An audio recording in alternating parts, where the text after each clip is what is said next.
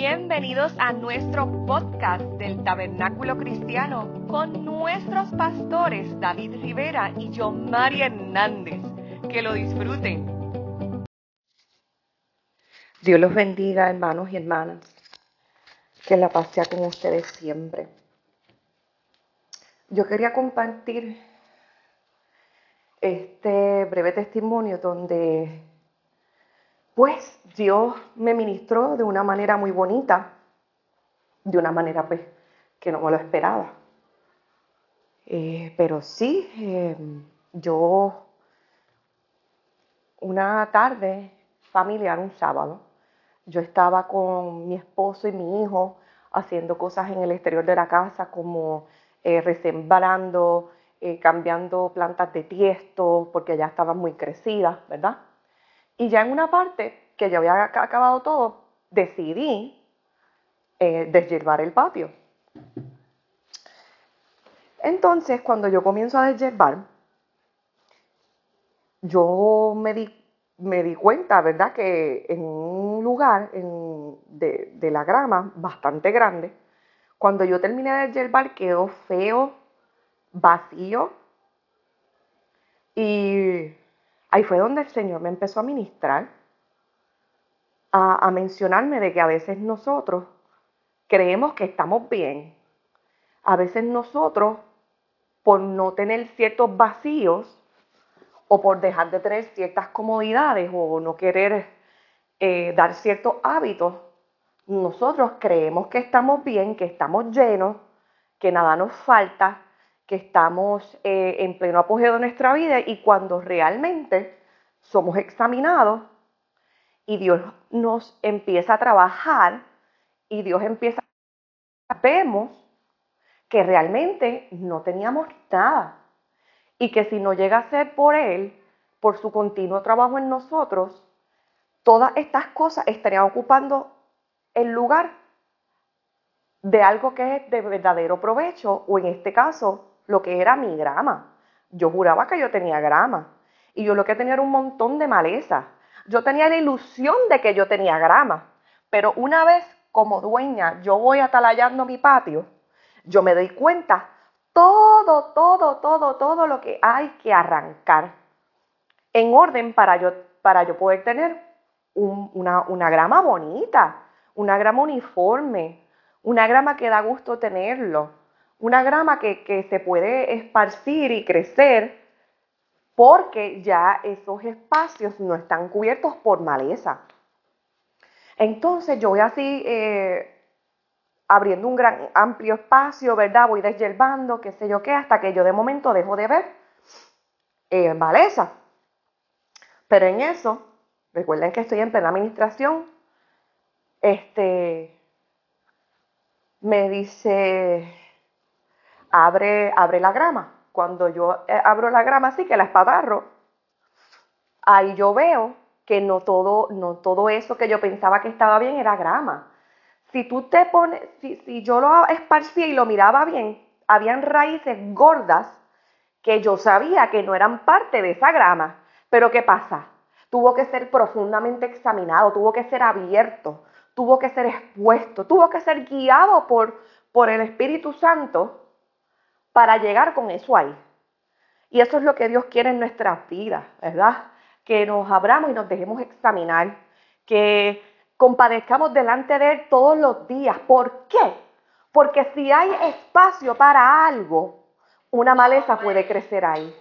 Tenemos que estar bajo constante escrutinio de la, de la palabra, constante, eh, eh, ir constantemente a la iglesia, eh, dejar que Dios nos ministre por tareas sencillas, porque buscar a Dios no es nada más que, qué sé yo, escuchar una, una prédica y esto, sino que en el diario vivir lo tengamos presente, que dejemos que, que, que ministre nuestras vidas, ¿verdad? Esas raíces gordas que yo me encontré ahí podían ser, representar amargura, pueden representar falta de perdón, pueden representar miedo, pueden representar rechazo, pueden representar sueños no cumplidos, por esa razón es bien importante profundizar todos los días, dejar que Dios se manifiesta en nuestras vidas, muchas de las veces por los afanes, porque queremos hacer X o Y cosas, no le damos espacio. Dios es sencillo.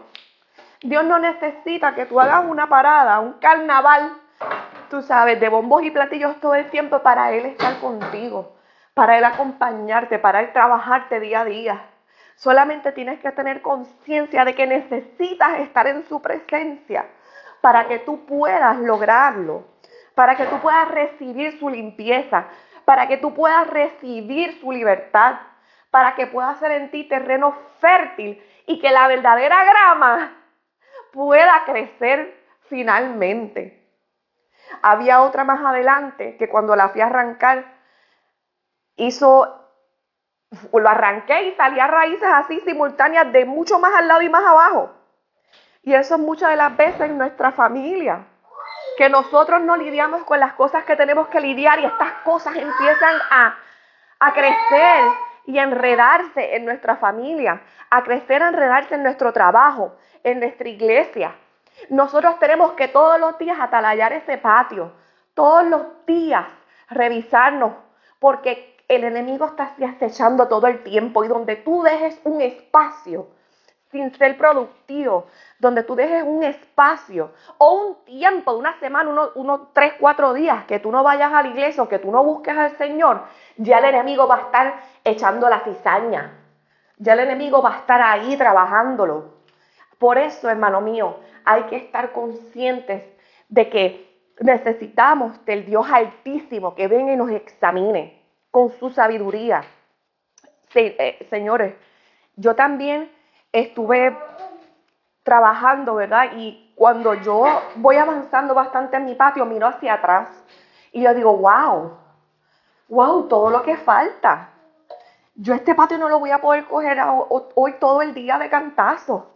Y ahí el Señor me decía, y así mismo, por eso todos los días de tu vida, todos los días de tu vida, tú no te, tú no te canses de compadecer delante de mi presencia, porque yo todos los días trabajaré en ti. Yo todos los días te quitaré del medio a las personas y las cosas que no te dejan florecer. Yo te quitaré todas esas raíces que hay, que a veces ni cuenta te das. No sabes las que hay, pero yo, Jehová, las voy a quitar. Porque yo soy dedicado, porque yo soy dedicado en mi huerto y tú eres mi tierra. Tú eres mi tierra fértil y tengo que trabajarte todos los días. No voy a desampararte y te voy a acompañar por todos los días de tu vida, porque es que hace falta, porque es que tenemos que tener a nuestro amo atalayando todo nuestro ser para que no crezca inmundicia, para que nuestro fruto y nuestro crecimiento no se estanque, para que nuestras raíces no se pudran, sino que podamos ser ser lo que necesitamos ser en la presencia de Dios. Hermanos, en ese momento yo empecé a llorar. Yo empecé a entender a Dios. Y yo digo, Señor, esto yo lo tengo que compartir. Yo no quiero, Padre, que la gente pase de ti. Todos te necesitamos, Señor, pues todos somos terrenos. Y, creo yo que cada cristiano quiere ser un fértil. Creo yo que cada cristiano o impío quiere tener una mejor vida. Y mi hijo vino y me preguntó y me, eh, me dijo, mami, ¿por qué tú lloras? Y le dice, hijo mío, porque Dios es bueno y me está hablando. Pero sí, pero ¿por qué lloras? Y yo a veces lloramos de, de alegría, de sorpresa, tristeza. Y yo le empecé a decir, es que Dios es bueno, Dios es bueno. Y me decía, ¿y por qué? ¿Por qué? Y yo decía, porque si tú y yo podemos ser buenos, a veces, eso quiere decir que Dios habita en nosotros, ¿verdad? Y si Dios habita en nosotros, nosotros lo que tenemos que hacer es, es darle mantenimiento para que siga floreciendo esa grama y ser más buenos cada día, ser mejores cada día. Wow, yo pues eso fue lo que me pasó. No sé cómo acabaré hacer el cierre. Pero lo único que te voy a decir es, no te desanimes, no te rindas. A veces queremos un cambio en nuestro ser instantáneo. Hay gente que le ocurre, sí, pero si tú eres de los que esto le está pasando, yo te digo en el día de hoy, confía en Jehová. Confía en el ser que atalaya toda la tierra, el ser superior, el Dios sobre todo que existe en este lugar, el gran yo soy. Confía en Él. Eh, ponte delante de Él todos los días, que te examine, que te examine. Él va a completar su obra en ti. Confía. Solamente tienes que confiar. En algún momento sí vamos a escuchar que nos ministran negativamente. De que, ay, tú sigues siendo lo mismo. Ah, o, de momento le gritaste otra vez a tu hijo, dices, conchale, no. Es un trabajo continuo y constante. Aquí lo importante es que tú tienes que reconocer que todos los días quieres ser mejor, que todos los días tú te estás sometiendo, que todos los días tú estás compadeciendo delante del Señor. Eso es lo que a ti te concierne. El cuándo Él lo va a hacer, eso no es problema tuyo. Él sabe qué sacar a tiempo y qué no. Él sabe separar las hierbas. Dígame usted si no es verdad. Uno cuando se vuelve cristiano o se, eh, se, se pone bajo la fe cristiana, uno se queda solo, se desaparecen los amigos, Dios empieza a cambiar tu estilo de vida, ya no escuchas la misma música, ya no quieres frecuentar los mismos sitios. Y de momento eres el roto aquel que yo tenía en el patio. Y tú decías, Dios mío, pero si yo ahora estoy peor que como empecé, ahora no tengo a nadie. No, es que tú tienes ahora el que es. Tú tienes ahora el que va a trabajar contigo. Tú tienes ahora el que va a crecer, ayudarte a crecer. Tú vas ahora a por fin ver la plenitud de tu vida. Y primero que nada, todos los días cuando compadezcas, da gracias. Siempre da gracias. Porque Jehová es misericordioso y porque ha querido que nos acerquemos a Él desde el principio. Por eso envió a su Hijo unigénito porque Él quería que tú y que yo pudiéramos compadecer delante de Él. Que esa relación de padre e hijo que se había roto en aquel momento, en los principios, sea restablecida. Y ahora me despido, Padre Santo, Padre amado, en el día de hoy, Señor, yo he hecho lo que tú has puesto en mi corazón.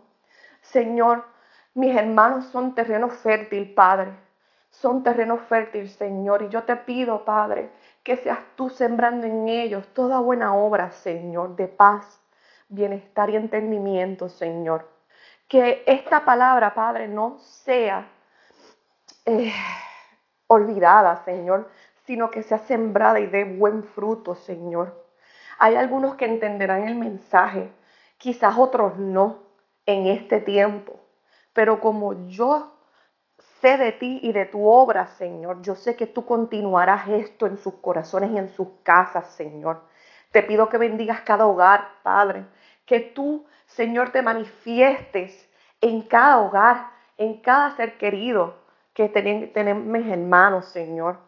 Yo te pido, Padre, que la adoración, la alabanza y la oración no tenga interrupción en esas casas, Señor, sino que puedan fluir como ríos como ríos, Señor. Que seas tú llenando de paz a toda persona que esté escuchando esto. Que seas tú, Señor, llenando de paciencia a cada cual que está escuchando esto. Porque tú, Señor, nos haces vivir confiados, porque nos hemos puesto en las manos del mejor alfarero, del creador de todo, del Dios del universo. Porque en mejores manos, Señor, no podemos estar. ¿Y cómo no vamos a confiar en ti, mi Cristo Jesús? Bendito seas. Amén. Ya llegó el final de este episodio, así que si te gustó nuestra transmisión, te invito a que nos sigas. Entonces nos vemos hasta la próxima.